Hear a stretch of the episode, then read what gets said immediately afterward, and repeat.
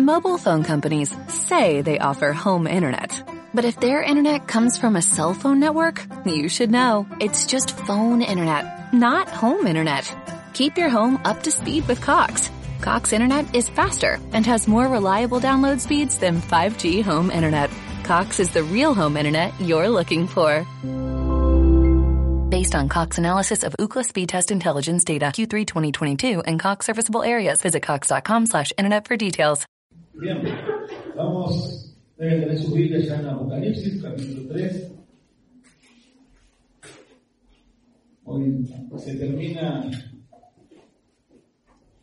la última iglesia, que están en el capítulo 2 y 3, las iglesias de Asia Menor. Como, como hemos visto en nuestras vidas, es un mensaje a iglesias que han existido, son reales en esta región de Asia Menor, pero también es un mensaje para las iglesias de hoy en día.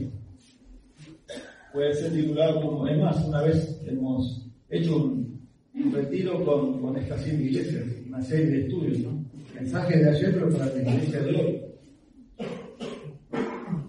Terminar esta porción de las escrituras, quizás también deberíamos antes de empezar a examinarnos y decir qué, realmente ha hablado Dios en nuestra vida con respecto a estas seis últimas que hemos visto. Es un mensaje a una iglesia, pero es un mensaje, siempre decimos, la iglesia no es esto, no es el edificio, la iglesia somos los creyentes.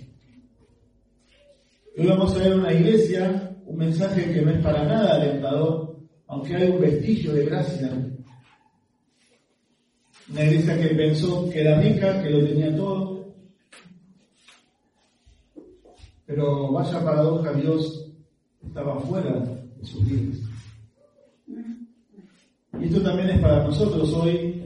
Y antes de orar otra vez más, creo que el Espíritu de Dios nos lleve a luchar con nuestro corazón porque muchas veces decimos, yo no necesito esto. Y el mensaje y palabra de Dios, necesitamos escuchar a Dios. Yo necesito esto. Vamos a hablar de vuelta. Padre, gracias te damos. Porque tú sabes, Señor, que en semana has tratado conmigo con este texto me has predicado a mí, Señor, este, este mensaje primero. Señor, preparamos mensajes no para predicarlos, sino para que moldeen nuestras vidas, Señor. Primero a nosotros y luego poder, Señor, llevarlo a tu pueblo.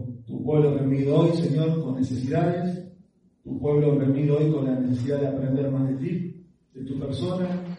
Pero también, Señor, de ver el estado de nuestro corazón, Señor. Pedimos, Señor, que el Espíritu Santo obre. Si no, Señor, son meras palabras. Ayúdanos, Señor, necesitamos del auxilio del Espíritu Santo obrando en santificación en nuestras vidas y también, Señor, en salvación.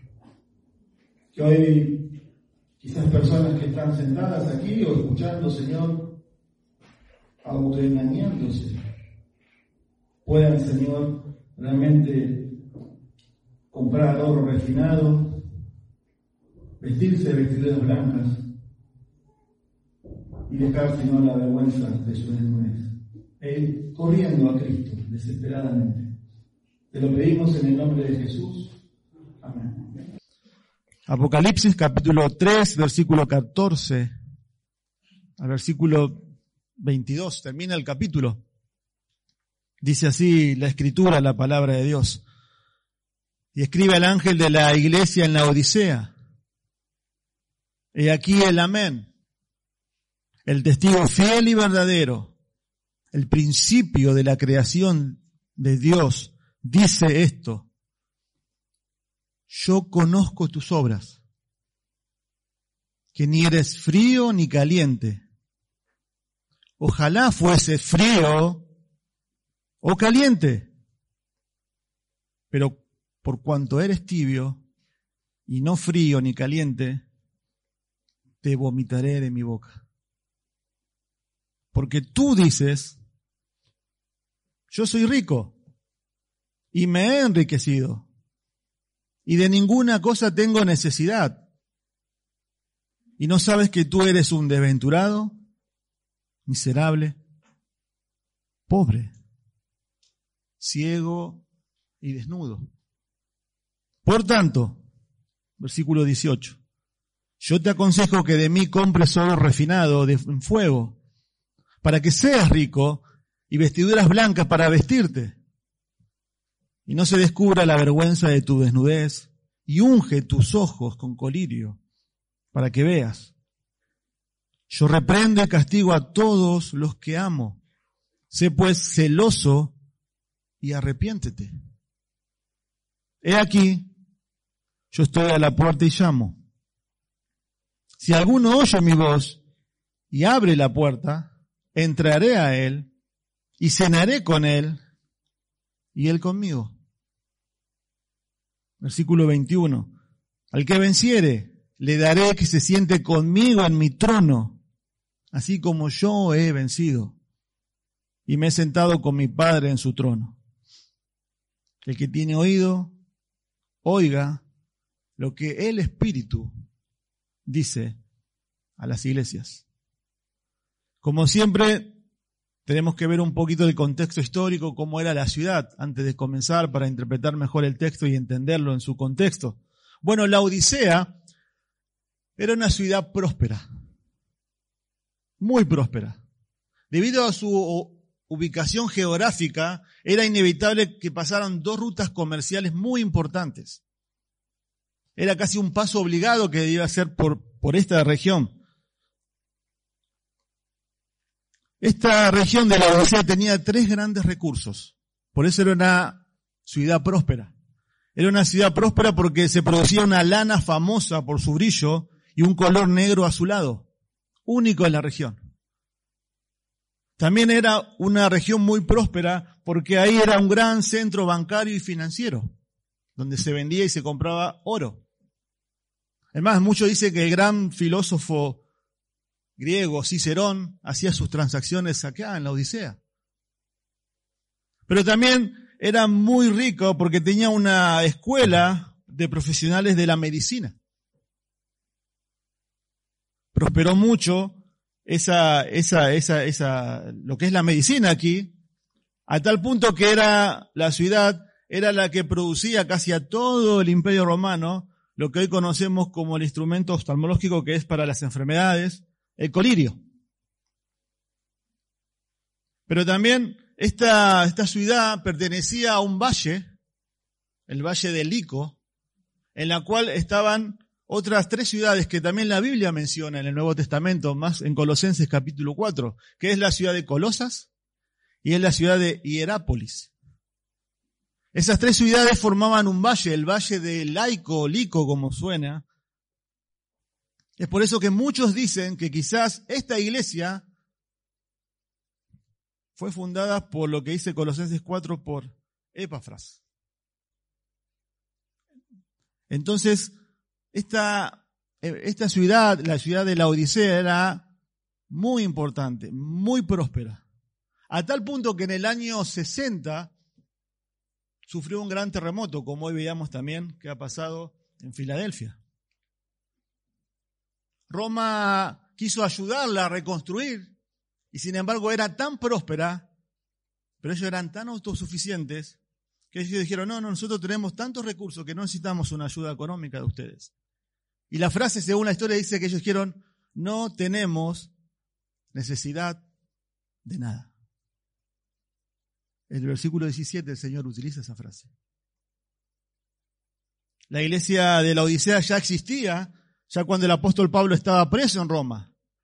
Y muchos comentaristas dicen que él escribió una carta, por eso Colosenses 4:16 habla de eso, que la carta que se leía en Colosenses debía ser leída en la Odisea y la carta de la Odisea debía ser leída en, Colosenses. O sea, era una, era, parece esa carta, muchos dicen no viene al caso, pero que se había extraviado. Ahí solamente hace, hace una, una mención. Eso es un poquito lo que es la ciudad. Vamos ahora un poco el autor en versículo 14, dice, escribe, al, eh, eh, eh, Fabián, por favor. Y escribe al, al ángel de la iglesia en la Odisea, he aquí el amén, el testigo fiel y verdadero, el principio de la creación de Dios, dice esto. Bueno, el autor, como las, todas las cartas de la iglesia de Asia Menor, es el, es el Señor Jesucristo. El Señor Jesucristo se identifica, miren ahí con estas descripciones. Dice, he aquí el amén. Bueno, ¿qué es eso? Es una palabra que nosotros usamos mucho en nuestro vocabulario cristiano, el amén. Realmente lo decimos varias veces por día, ¿no? Generalmente cuando damos gracias, amén, amén. Pero lo que está hablando acá no es en cuanto a eso, sino que acá lo, lo utiliza como una descripción del Señor Jesucristo. Es descriptivo, es el amén, el testigo fiel y verdadero, el origen de la creación de Dios. El amén significa lo firme, seguro y sólido es una transliteración del hebreo, no del griego, en la cual significa verdad. Por eso en Isaías 65, 16 se describe al Señor como el Dios de la verdad o el Dios del amén. Sabemos que Dios es veraz. Dios es verdad. Y también en el Nuevo Testamento, en 2 Corintios 1.20, Dice, porque todas las promesas de Dios son en Él, ¿en quién? En Jesucristo, sí, y en Él, amén. O sea, verdad. Por eso el Señor cuando decía, en verdad, en verdad os digo, dice, el amén, en amén os digo, es verdad. Dios es verdad. Esa es la idea. Y esto es muy importante, la descripción que el Señor empieza a hacer con lo que la iglesia necesita porque ellos no estaban, no andaban en la verdad. Por eso el Señor también, Jesucristo, en Juan capítulo 14, versículo 6, dijo, yo soy el camino, la verdad. No una es la verdad. Y la vida. Pero también no solamente dice que Él es el amén, o sea, es la verdad, sino que Él es el testigo fiel y verdadero. Bueno, esto enfatiza la primera descripción, el amén. Porque Él es verdad, Él es fiel y Él es verdadero. Y la idea acá de la imagen es que ese testigo se sube al estrado solo para decir verdad. Porque es testigo fiel y verdadero. Y utiliza la imagen de un estrado porque esta iglesia, lo que el Señor está describiendo de su personalidad es que el Señor va a emitir juicio a la iglesia. Dios está por enjuiciar a la iglesia de la Odisea. Entonces Él es el testigo fiel y verdadero. Por eso observen Apocalipsis 19:11. En la venida del Señor.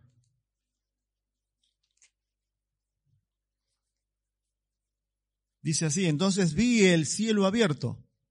Apocalipsis 19:11. Y he aquí un caballo blanco. Y el que lo montaba se llamaba fiel y verdadero. Y con justicia juzga y pelea. Él es el amén, él, él es la verdad, es el Dios de la verdad, no hay mentira en él. Él es fiel y verdadero. Él sube al estrado solamente para decir la verdad. Pero también dice ahí que Él, observa en el versículo 14, es el principio de la creación de Dios. Dice esto. Bueno, este es un texto que es muy mal interpretado también y muy usado por los testigos de Jehová o por los arrianos, que fueron los primeros en los cuales ellos decían que Jesucristo era un ser creado. Lo que el texto no está diciendo esto. Lo que está diciendo que Él es el origen, Él es el inicio de toda la creación. Todo fue creado por Él, todo es sustentado por Él. Por eso en Colosenses 1.15 dice, Él es el primogénito de toda la creación. No es que primogénito significa que Él fue creado o el primero en nacer, sino que habla de ser el principal, el supremo de toda la creación. Porque en Él fueron creadas todas las cosas. Y todas las cosas en Él subsisten. Entonces, ahí vemos, Él es el Dios del amén. Él es el fiel y verdadero. Él es el principio de, como dice ahí el texto, de la creación de Dios. Dice esto. Lo, lo que dice Lo dice el Señor. Y esto es serio. Si el amén, el testigo fiel, el creador, el principio de la creación de todas las cosas, dice esto, esto es serio lo que va a decir. Y no, ¿saben qué, hermanos? Que en la iglesia de la Odisea vamos a observar, no, el Señor no encuentra nada bueno. No hay ningún elogio. Vamos a observar en el versículo 19 y 20 que hay un, un pedazo de gracia. Pero no, no, no, no ve nada bueno. ¿Por qué? Porque los está llevando a juicio. Entonces, este juicio no va a ser un juicio injusto. ¿Quién va a poder defenderse cuando es Cristo el que juzga nuestras vidas? Cristo, el amén, el que sube al estrado para decir solamente la verdad. El origen en la cual todas las cosas que ha creado subsisten. ¿Quién puede decirle, no, no es así? Y eso es lo que está pasando con esta iglesia. Por eso la Odisea necesita esto. Y él está dando un juicio en el versículo 15 al versículo 18 a personas que profesan conocer a Dios, pero no son genuinos creyentes. Y vamos a ver también que en el versículo 19 y 20 él solamente reconoce a solo a sus vencedores a los suyos. Pero vamos a ver el versículo 15 al 18, vamos a ver el diagnóstico que el Señor da de esta iglesia. Versículo 15 al 18, por favor. Yo conozco tus obras, que ni eres frío ni caliente. Ojalá fuese frío o caliente. Pero por cuanto eres tibio y no frío ni caliente, te vomitaré de mi boca. Porque tú dices, yo soy rico y me he enriquecido y de ninguna cosa tengo necesidad. Y no sabes que tú eres un desventurado, miserable, pobre, ciego y desnudo. Por tanto, yo te aconsejo que de mí compres oro refinado en fuego, para que seas rico, y vestiduras blancas para vestirte, que no se, y que no se descubra la vergüenza de tu desnudez, mm. y unge tus ojos con colirio para que veas. Versículo 15. El Señor da el diagnóstico de esta iglesia. Como cuando vamos al médico. Hay análisis. Bueno, análisis. Sangre, orina. Sale un resultado y quizá vos decís, no, pero yo estoy bien. Y no, mira, hay colesterol, hay la glucosa alta, hay triglicéridos. El diagnóstico no miente. Y eso es lo que está haciendo el Señor acá. Miren el versículo 15 cómo comienza. Yo conozco tus obras no dice qué obras es. Pero lo interesante, como decimos de vuelta, el Señor no encuentra nada bueno en él. No hay nada bueno acá. No, no hay ni un elogio. Entonces, es interesante. Un comentarista dijo, hay iglesias que dañan el corazón de Dios. Hay otras iglesias que entristecen el corazón de Dios. Hay otras que le hacen sufrir. Pero la Odisea le, le da náuseas a Dios. Es un término muy fuerte que usa acá el Señor. Yo conozco tus obras. No eres frío ni caliente. Ojalá fuese frío o caliente a modo de exclamación.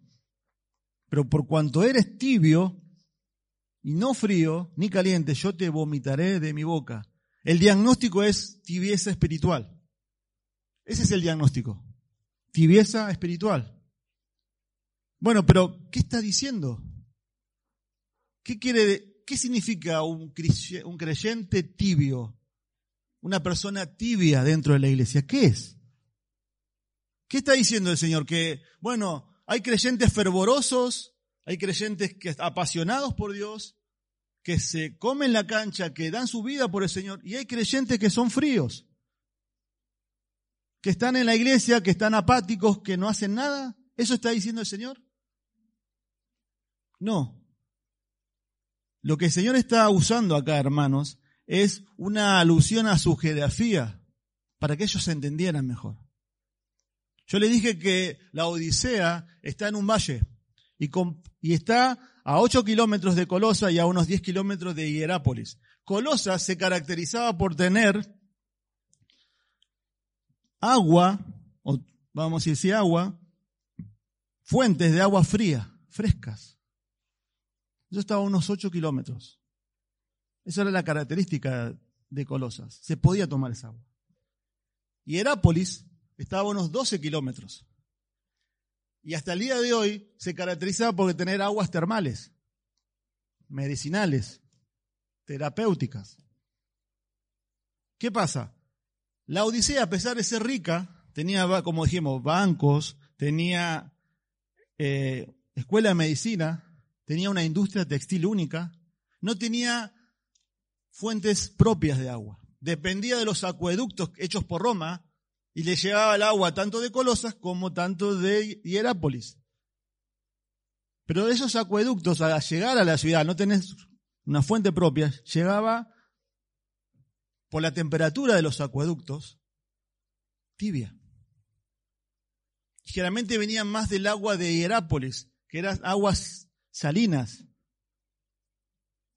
Entonces, y a la vez también tenía un poco de cemento y hasta a veces un poco de un color no muy bueno para el apto, para tomar.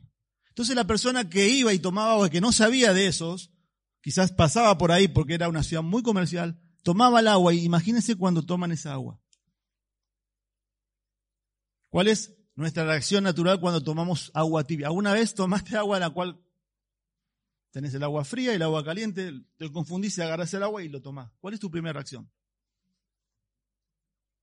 Ah, qué asco. O cuando vas al mar y tomas aguas con sal. Hace poco con mi esposa fuimos a, a la costa y fuimos ahí a unas termas. Pero yo no sabía que, eran, que tenían sal. Entonces fui, lo primero que es, me metí la cabeza y, probé sal. Uh, Eso es lo que está diciendo el Señor. Eso es lo que está hablando el Señor. Ustedes no refrescan, pero tampoco sanan. Ustedes son inútiles. Y así como las aguas que llegan hasta ustedes, ustedes la tiran y no la pueden tomar, así yo hago con ustedes. Son tibios. Son tibios. Son repugnantes. El pastor Miguel Núñez, que es médico, dice, que muchas veces, yo no lo sé, lo escuchaba y decía que muchas veces el agua tibia es inducida para producir el vómito. Pero ¿por qué son tibios? Miren versículo 16. Pero por cuanto eres tibio, y no frío, ni caliente, te vomitaré de mi boca. No valen para nada. Son como esa agua que ustedes conocen. Ese es el diagnóstico. Bueno, pero ¿qué es ser tibio? Porque muchos podemos llegar a pensar, bueno, yo no tengo el fervor, ni la consagración, ni el servicio de grandes hombres de Dios que dieron su vida por el Señor, pero tampoco soy frío. Entonces el término medio no es tan malo. El Señor no está hablando de eso. No está diciendo eso. No está probando la tibieza. Lo que está hablando acá que ser tibio son personas que se identifican con la fe cristiana. Hacen cosas de cristianos. Leen la Biblia. Se congregan. Oran. Hacen sus devocionales. Hacen cosas de creyentes. Pero no son creyentes. Son profesantes. Bueno, pero ¿cuál es la diferencia? Nosotros nos vemos el corazón. Bueno, la Biblia enseña que la diferencia la hace el carácter de Cristo formado en cada uno de nosotros. Eso hace la diferencia. ¿Se va entendiendo? Y esto es peligrosísimo, hermanos, este mensaje. Por eso el Señor está apuntando acá a lo último y la iglesia de la Odisea estaba casi llena de este tipo de personas. Casi llena. Después vamos a ver por qué. Porque estoy convencido que el versículo 19 y 20 le habla a creyentes. Pocos. No sé cuántos. Pero vamos a verlos. El carácter de Cristo no estaba siendo formado en estas personas. Personas de 2, 3, 5, 10, 15, 20, 30 años en la iglesia, pero siguen iguales. Ellos hablan de cambios, pero Cristo no está cambiando sus vidas. Ellos hablan de la palabra, pero la palabra no los cambia a ellos. Ellos hablan de amar, pero ellos no aman. Ellos dicen, pero no hacen. Y acá entra la categoría de Mateo capítulo 7, que tantos conocemos. Pero Señor, en tu nombre hicimos milagros. Pero Señor, en tu nombre hicimos, echamos fuera demonios. Pero Señor, en tu nombre enseñamos en la escuela dominical. Pero Señor, en tu, en tu nombre eh, eh, estuve en un seminario. Estuve en la reunión de oración. Terrible. Hacer, hacer, hacer, pero no ser. Ellos dicen que tienen la salvación, pero Cristo le dijo, apártense de mí. Ustedes hacen, pero ¿qué hacen? Maldad. Maldad. ¿Los fariseos no oraban? ¿Los fariseos no diezmaban? ¿Los fariseos no enseñaban las escrituras? ¿Los fariseos no iban al templo? ¿Sí o no? El Señor, hablando con los judíos, muchas veces le dijo, si ustedes fueran hijos de Abraham, no harían, harían las obras de Abraham. ¿De qué está apuntando ahí? De la fe de Abraham, de la fe genuina de Abraham. Por eso en 2 Timoteo 3.2 dice, en la descripción de los últimos tiempos de los falsos maestros, aborrecedores de lo malo, intemperantes, Timoteo, lo que lo hemos estudiado, dice en 2 Timoteo 3.5, teniendo apariencia de piedad, pero dice que la negarán con la eficacia de ella. Y en Tito 1.16 también lo hemos estudiado, profesan conocer a Dios, pero con sus hechos lo niegan.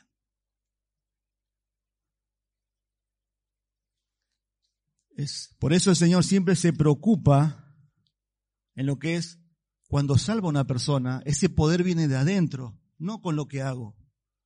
Porque el Espíritu Santo mora en el creyente y empieza a transformar, a transformar cada día a la persona. Por supuesto que no, va no somos perfectos, pero cambia, cambia. Por eso Pablo le dijo a los Gálatas, por ustedes sufro dolores de parto hasta que Cristo sea formado en ustedes. Y en Romanos 8:29, a los que llamó, a los que justificó, a los que predestinó, ¿cuál es el propósito? Hasta que sean formados a la imagen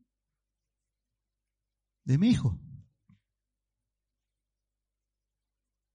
Por eso, hermanos, la apariencia es lo que los hombres ven.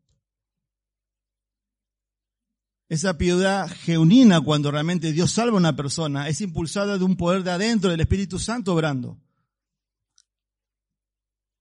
Por eso hablan Hoy mucho, se habla de la reputación. ¿Qué es la reputación? Son las obras externas que me hacen creer lo que soy. Pero el carácter es lo que yo realmente soy.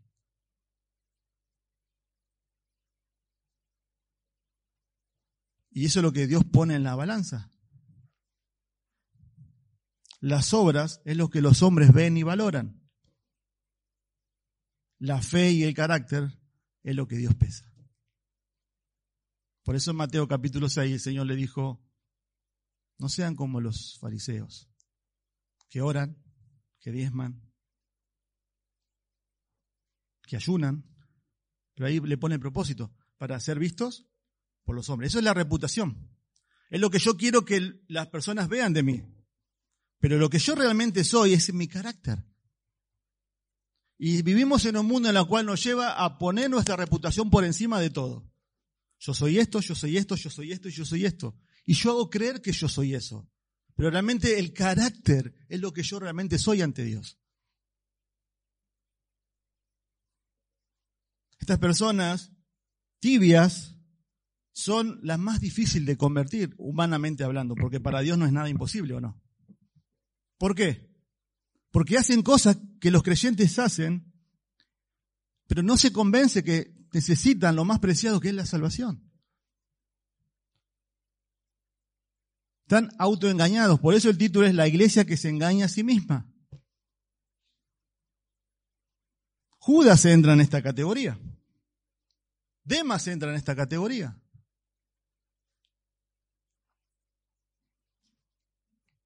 ¿Por qué? Porque no se convencen que no tienen la salvación. Por eso el Señor también en el Antiguo Testamento dice, sacrificio y holocausto, no quiero, sino que quiero amor, juicio y misericordia. ¿Qué son eso? Actitudes. No que hagan cosas. No es hacer, sino ser. Y el ser, Cristo formándose cada vez en nosotros, evidencia que Dios está en nosotros. Uh, qué engaño, por favor. Por eso, hermanos, las personas tibias escuchan un sermón, escuchan un mensaje, pero siempre dicen, esto no es para mí. Otra vez el, otra vez el Evangelio. Cristo murió por, por nosotros. Arrepentite y cree. Yo cuántas veces, desde chico lo vengo escuchando ya. En su corazón lo dicen, por supuesto. O cuando hay un mensaje de santificación. Otra vez dicen que no tengo que hacer esto, otra vez dicen que no tengo que hacer lo otro. La, la palabra no, no, no haya cabida. Está acá. Está ahí con la Biblia. Ora, lee, ofrenda. Pero es tibio. Es terrible, hermanos, esto. Es terrible lo que estamos viendo. Por eso el Señor, mire, usa términos tan fuertes. Son autosuficientes, se engañaban a sí mismos. Quizás era una iglesia numérica. las ruinas que fueron encontradas acá hablan de que estas iglesias eran espaciosas. Quizás era una iglesia grande, no lo sé. No la de persecución. Pero Cristo ve lo que ellos no veían eran autosuficientes y eran orgullosos. Se engañaban a sí mismos. Se apoyaban quizás en sus riquezas. Y eso lo que el mundo era comercialmente entró y se filtró a la iglesia. No tenemos necesidad de nada, le dijeron ellos a Roma cuando quisieron ayudarles económicamente. Ellos quizás pensaron que su prosperidad era prosperidad espiritual también. Eso también hoy se, Nada nuevo bajo el sol, se sigue predicando, ¿no? Si Dios me bendice, es porque Dios está conmigo. Pero su indiferencia y su ignorancia espiritual. Pero la raíz de todo, hermanos, era que era una iglesia orgullosa de sí misma. Ahí está el foco de infección. Ahí está su diagnóstico. Se engañaban a sí mismos porque creían que estaba bien. Observen el versículo 17. Porque tú dices, le dice el Señor. Tú estás diciendo eso. Observen el versículo 17. Yo soy rico. Y me he enriquecido. ¿Quién? Yo. Y de ninguna cosa tengo necesidad. ¿Quién? Yo. Y no sabes que tú eres un deventurado, miserable, pobre, ciego y desnudo.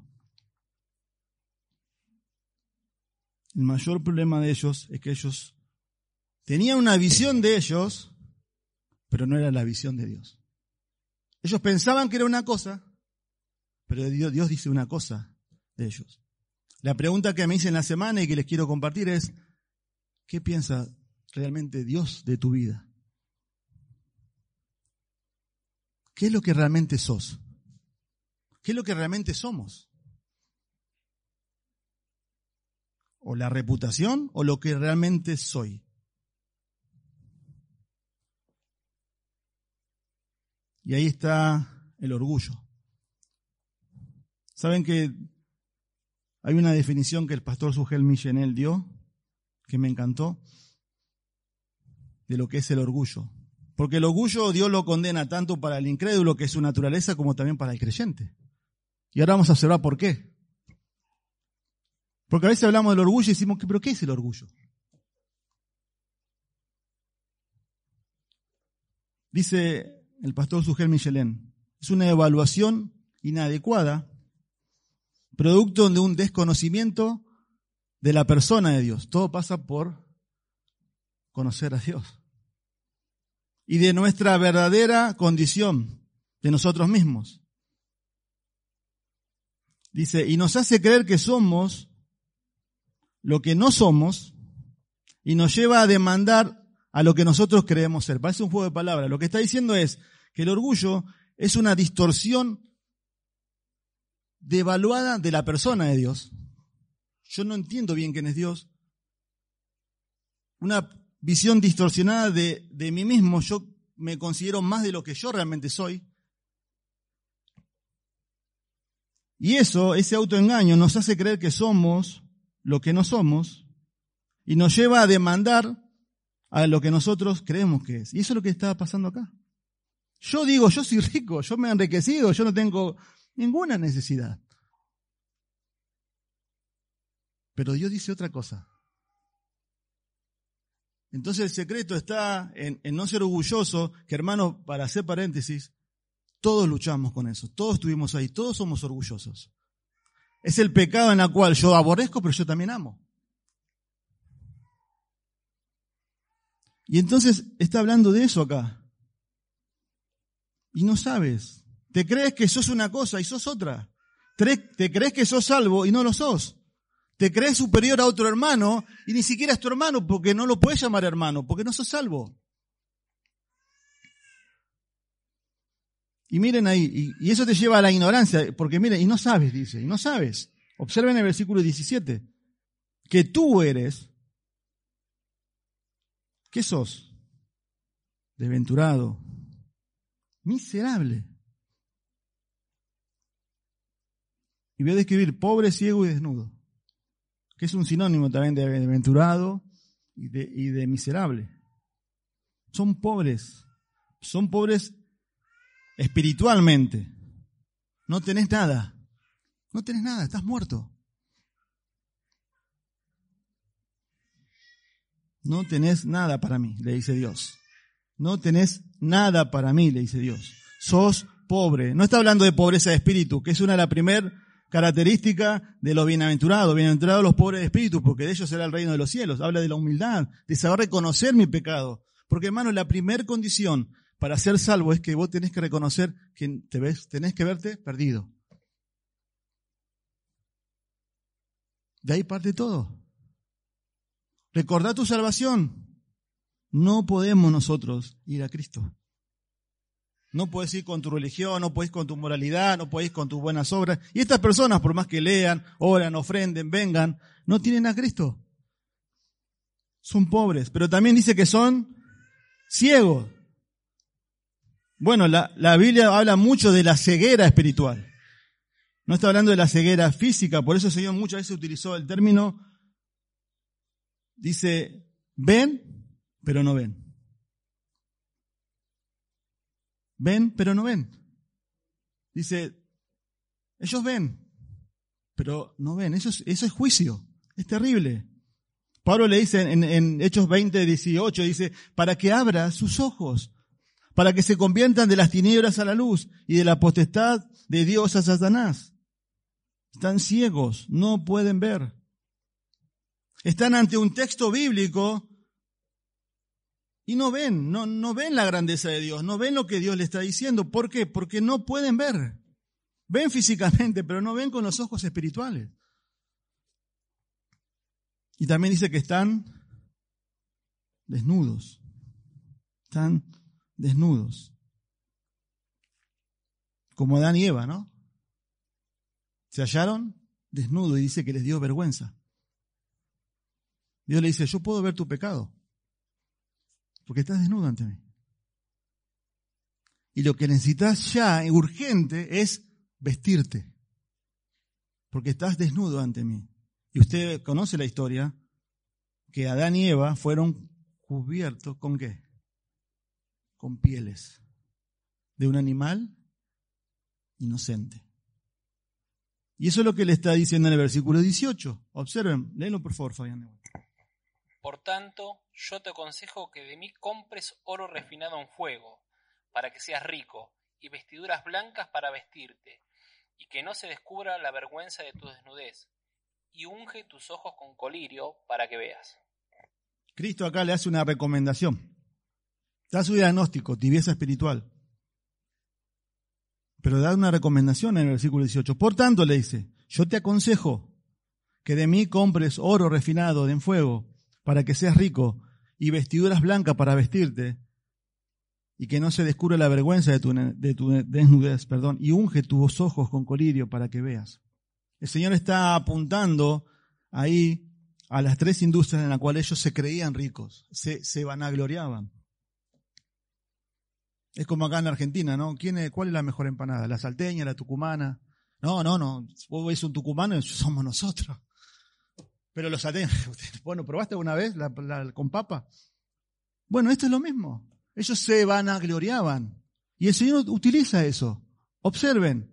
Yo te aconsejo que de mí compres oro refinado en fuego para que seas rico. Eso es lo que estaba pasando en los bancos, recuerden. Centro comercial, centro bancario. Pero el Señor lo que, está hablando ahí le ofrece la mejor alternativa espiritual. Les está ofreciendo con estos tres salvación a estos tibios. La salvación.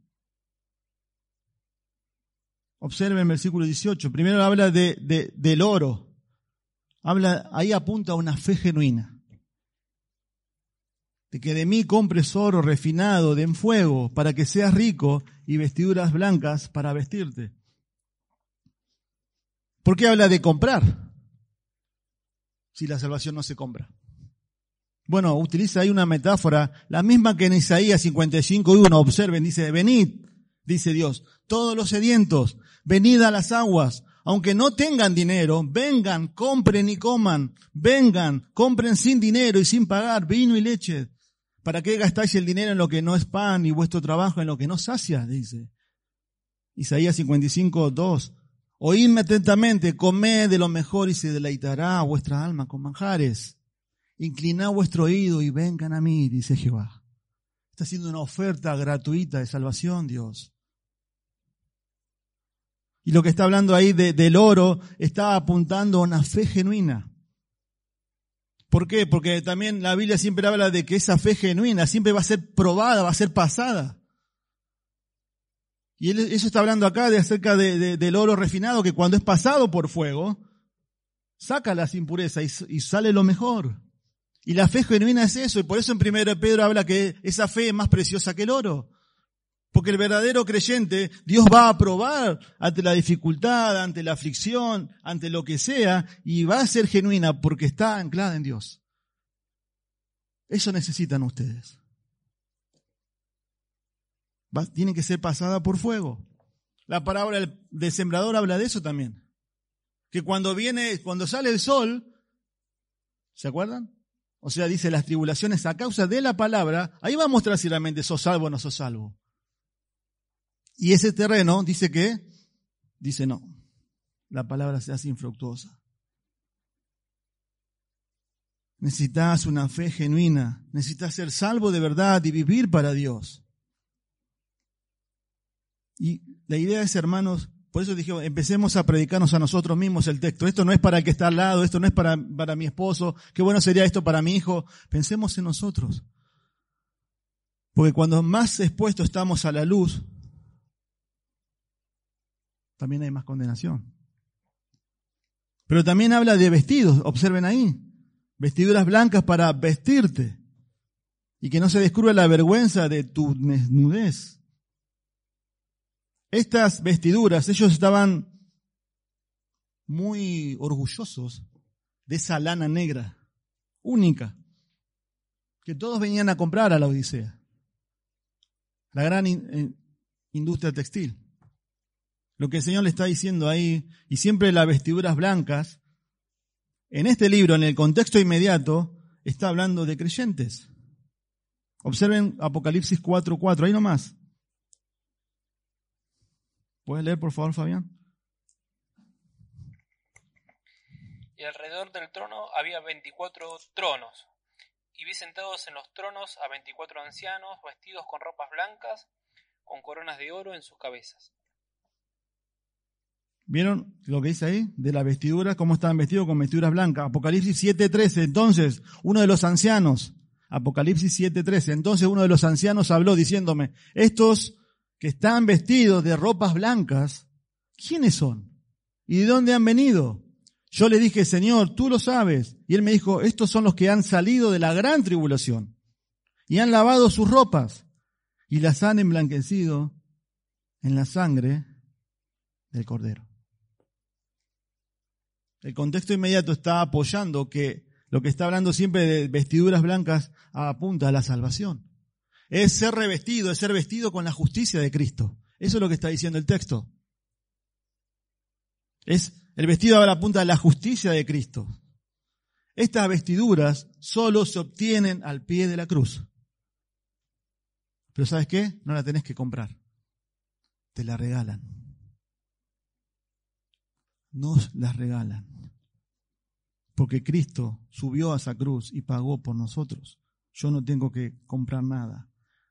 Podés comprar la lana negra en el mercado, pero no puedes comprar la justicia de Cristo. Porque esa justicia de Cristo fue imputada, fue dada, fue puesto a tu cuenta cuando creíste en Cristo. Eso es lo que le está diciendo. Eso es lo que le está apuntando. Anda a los pies de la cruz. Vestite de la justicia de Cristo, vestite de su santidad. Pero también habla del ungüento, ahí de un ungüento, o sea, habla de ungir tus ojos con colirio para que veas. Como les dije, el colirio era moneda común en la Odisea, utilizada para las enfermedades oftalmológicas. Hasta el día de hoy creo que las costas poseen colirio, creo que es la idea para para refrescar el ojo, para los que tienen ojos secos, para los que tienen suciedad. Ahí el Señor le está diciendo, toma el colirio de mi gracia, ve la condición de tu corazón, porque estás ciego. No puedes verme. Y da la imagen ahí de Juan capítulo 9, ¿no? El ciego que el Señor dijo, que cuando fueron diciendo, ¿quién es? Yo no sé nada, yo solamente creí que no veía, pero ahora veo. la idea ahí es que abajo esa ilustración, ese ciego no veía, Dios le dio la vista, pero le está hablando que Dios le dio la salvación. Por eso en 1 Pedro 5.5 dice, revestíos, vestite de humildad. Romanos 13, 14, me olvidé decir estos textos en cuanto a la vestidura. Vestido del Señor Jesucristo y no proveáis para los deseos de vuestra carne. Pero miren versículo 19. Él diagnostica a esta iglesia. Él le dice, la mayoría son tibios espiritualmente, son profesantes. No conocen realmente al Señor. Están basados en todo lo que ustedes quieren hacer. Son autosuficientes, son autoorgullosos, tienen una mirada distorsionada de lo que ustedes creen de sí mismos. Pero yo conozco tu corazón, yo veo tus obras, les da la salvación, ¿sí? En cuanto a oro refinado, en vestiduras blancas, en tus ojos con colirio para que veas, apunta a la más grande oferta de salvación que ellos necesitaban. Pero en el versículo 19, Él reprende a los vencedores.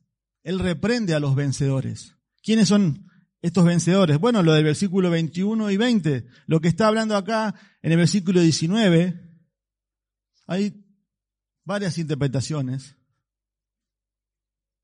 Estudiando y viendo el contexto, tomé una posición, pero creo que acá en el versículo 19 está hablando a creyentes.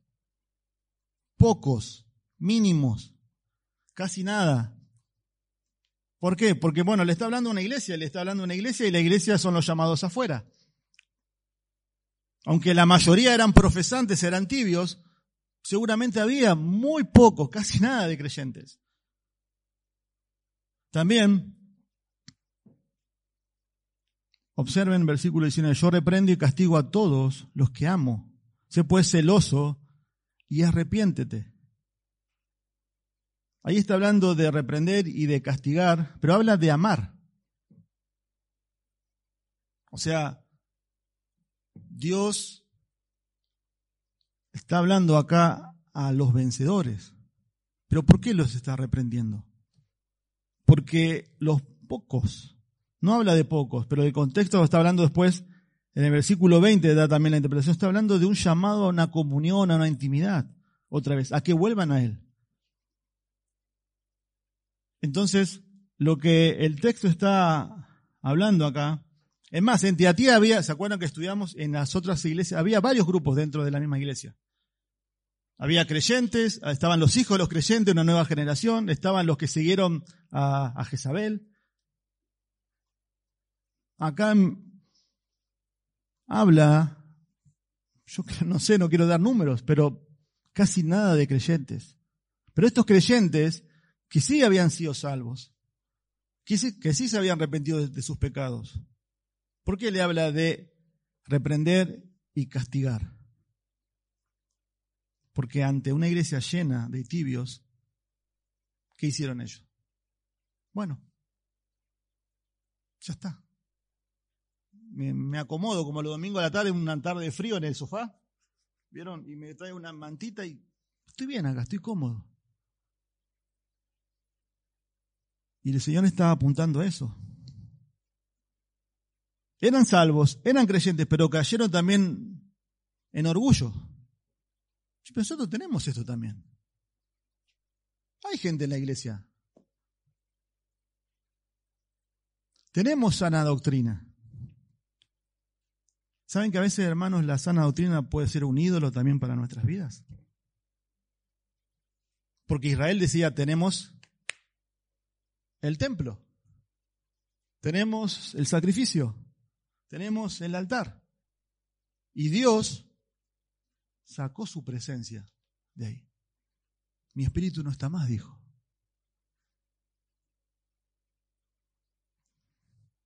Y acá está hablando, pues está hablando a creyentes, quizás arrastrados por lo que ellos pensaban. En el versículo vimos 17, no tenemos necesidad, somos ricos, yo me he enriquecido. Por eso C.S. Lewis dijo, el orgullo es el pecado que convirtió a un ser angelical en diablo. Es el origen de cualquier otro pecado. Por eso habla de reprender y disciplinar. A un incrédulo, Dios no lo disciplina. Dios lo está llamando, como vimos en el versículo 15 al 18, ¿a qué? A la salvación.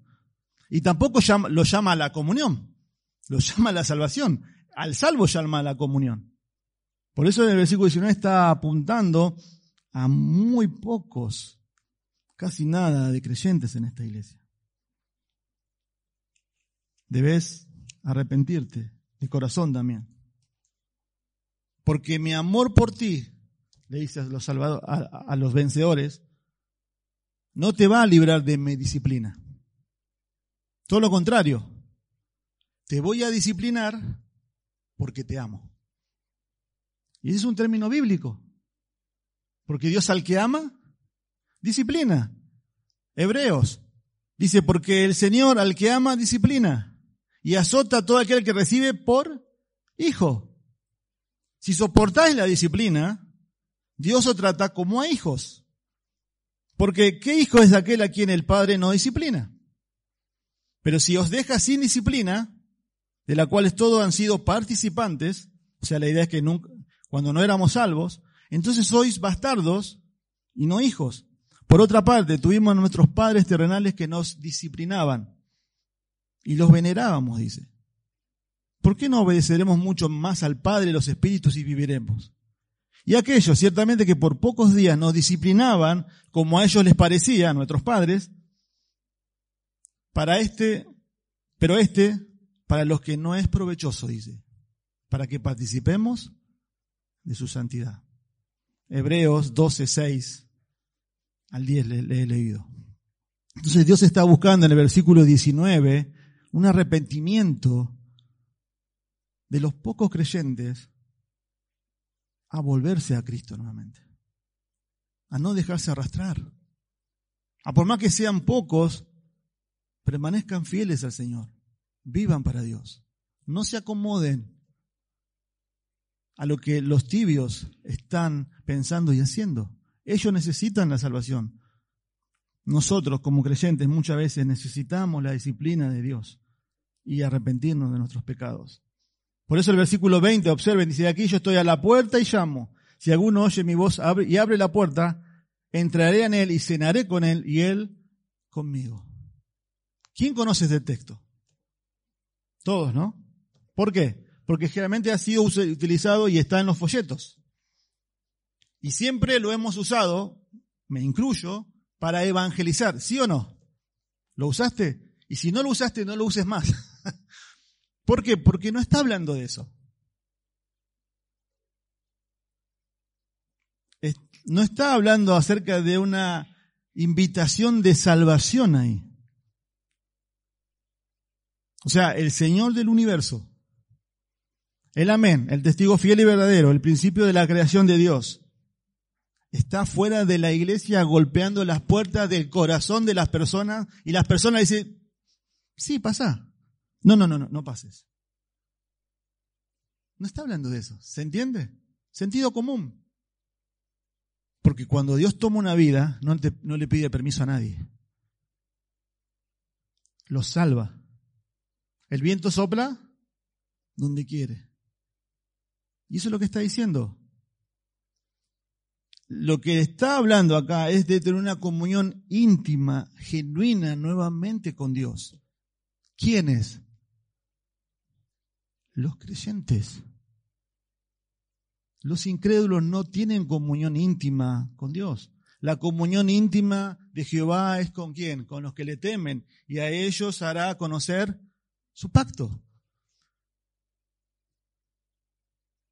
De eso es lo que está hablando el contexto inmediato. Por eso me inclino a decir que ese texto está hablando a creyentes.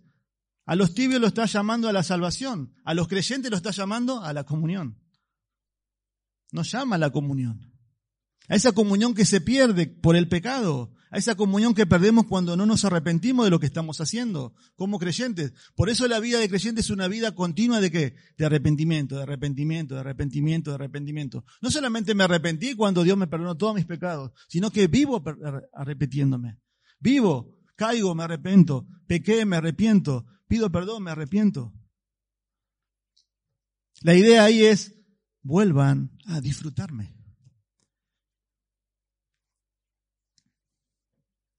La respuesta del Señor a la puerta abierta es que Él entra y se une a comer en compañerismo. Esa es la idea. La costumbre en la cultura de entonces de compartir la comida llegó a representar un fuerte lazo de unidad, de afecto y de compañerismo. Ustedes van a ver mucho eso en la Biblia. Que cuando alguien te invitaba a comer, apuntaba a eso, más en la cultura oriental. Y en la cultura oriental, la comida más importante, ¿saben cuál es? La cena. Por eso miren ahí en el texto, habla de, no dice almorzar, merendar, cenar. Y él conmigo. A mí se me vino a la mente enseguida Juan capítulo 21. Cuando los discípulos le negaron, se acobardaron, huyeron como ratas por tirantes, Pedro le negó tres veces. Andaban, fueron a pescar, no pescaron nada toda la noche siendo pescadores. Pero el Señor los ven ahí, están en, la, en la playita y cuando van, les preparó pescado, pan caliente, un mate, una torta frita, diríamos acá nosotros los argentinos. Vengan, vengan, pero Señor, te negué, Señor, te... Vengan. Disfrútenme de vuelta.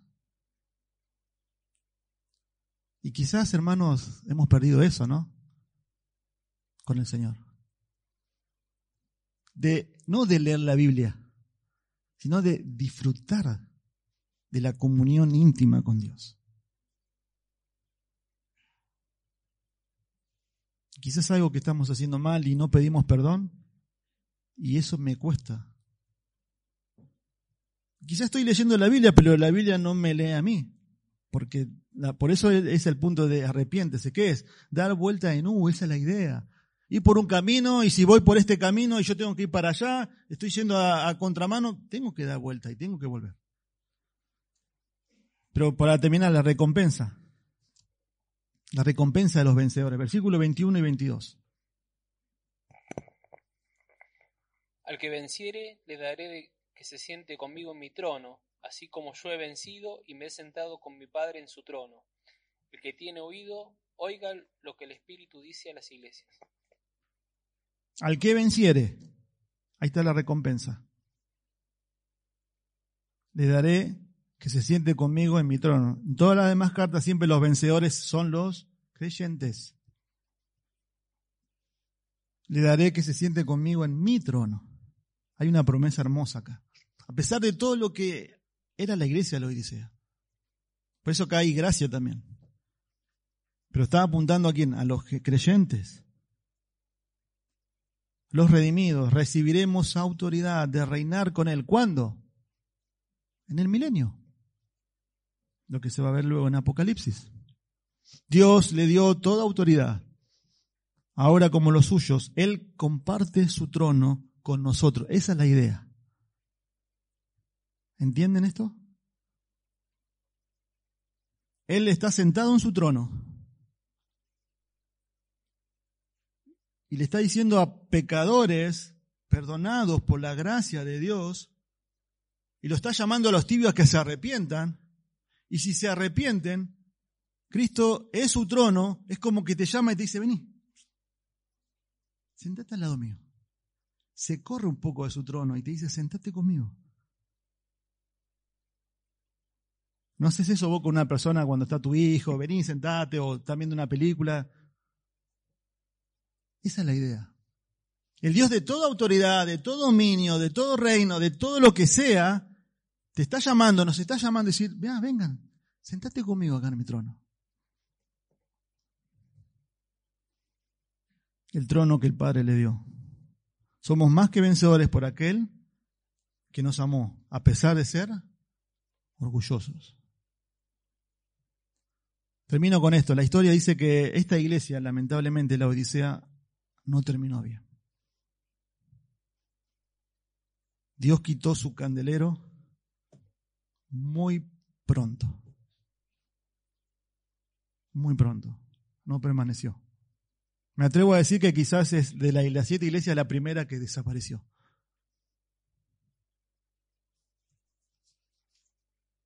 Por eso es un llamado final en el versículo 22. El que tiene oído, oiga lo que el Espíritu dice a las iglesias. Es un llamado a examinarme, pero no solamente en esta carta, sino en las siete cartas una autoevaluación personal. Si hemos perdido el primer amor, como en Éfeso. Si realmente estamos siendo fiel al Señor a pesar de las dificultades, adversidades, como Esmirna. Si realmente estamos permitiéndonos cosas del mundo que entra a mi vida como Pérgamo. Cosas prácticas. Si realmente estamos siendo tolerantes con el pecado, como Tiatira. Si somos realmente fieles a la palabra, como Filadelfia. O realmente estamos casi muertos, como Sardis. O realmente sos una persona tibia o sos un genuino creyente, un genuino vencedor. A los, dos Dios nos está llamando al arrepentimiento, uno a la salvación y otro a volver a la comunión íntima con Él. Padre, gracias te damos por tu palabra, que tiene el poder, Señor, para llegar donde nadie llega. Tu palabra dice que llega hasta las intenciones del corazón. No solamente lo que hago, sino también lo que intento hacer. Ante ti estamos desnudos, ante ti realmente somos lo que somos. Ayúdanos, Señor, y perdonanos si realmente creemos que somos algo ante la gente pero somos, Señor, realmente pobres, ciegos, desventurados ante ti. Porque la verdad, Señor, tu opinión es la que cuenta. Tu palabra es verdadera, tú eres fiel y verdadero, Señor. Tú eres el que nos juzgas diariamente y queremos ser hallados fiel, Señor, ante ti. Padre, ayúdanos a examinar nuestro corazón cada día, Señor. Realmente. De corazón, arrepentirnos, a volver a disfrutarte realmente, Señor. A volver a leer la Biblia y que pase el tiempo y, y realmente disfrutarlo, no hacerlo por un mero acto, Señor, de, de porque me lo dicen o porque lo tengo que hacer, sino a disfrutarte. Gracias, Padre, en el nombre de Jesús. Amén. Mobile phone companies say they offer home internet. But if their internet comes from a cell phone network, you should know. It's just phone internet, not home internet. Keep your home up to speed with Cox. Cox internet is faster and has more reliable download speeds than 5G home internet. Cox is the real home internet you're looking for. Based on Cox analysis of Ookla speed test intelligence data Q3 2022 and Cox serviceable areas, visit cox.com slash internet for details.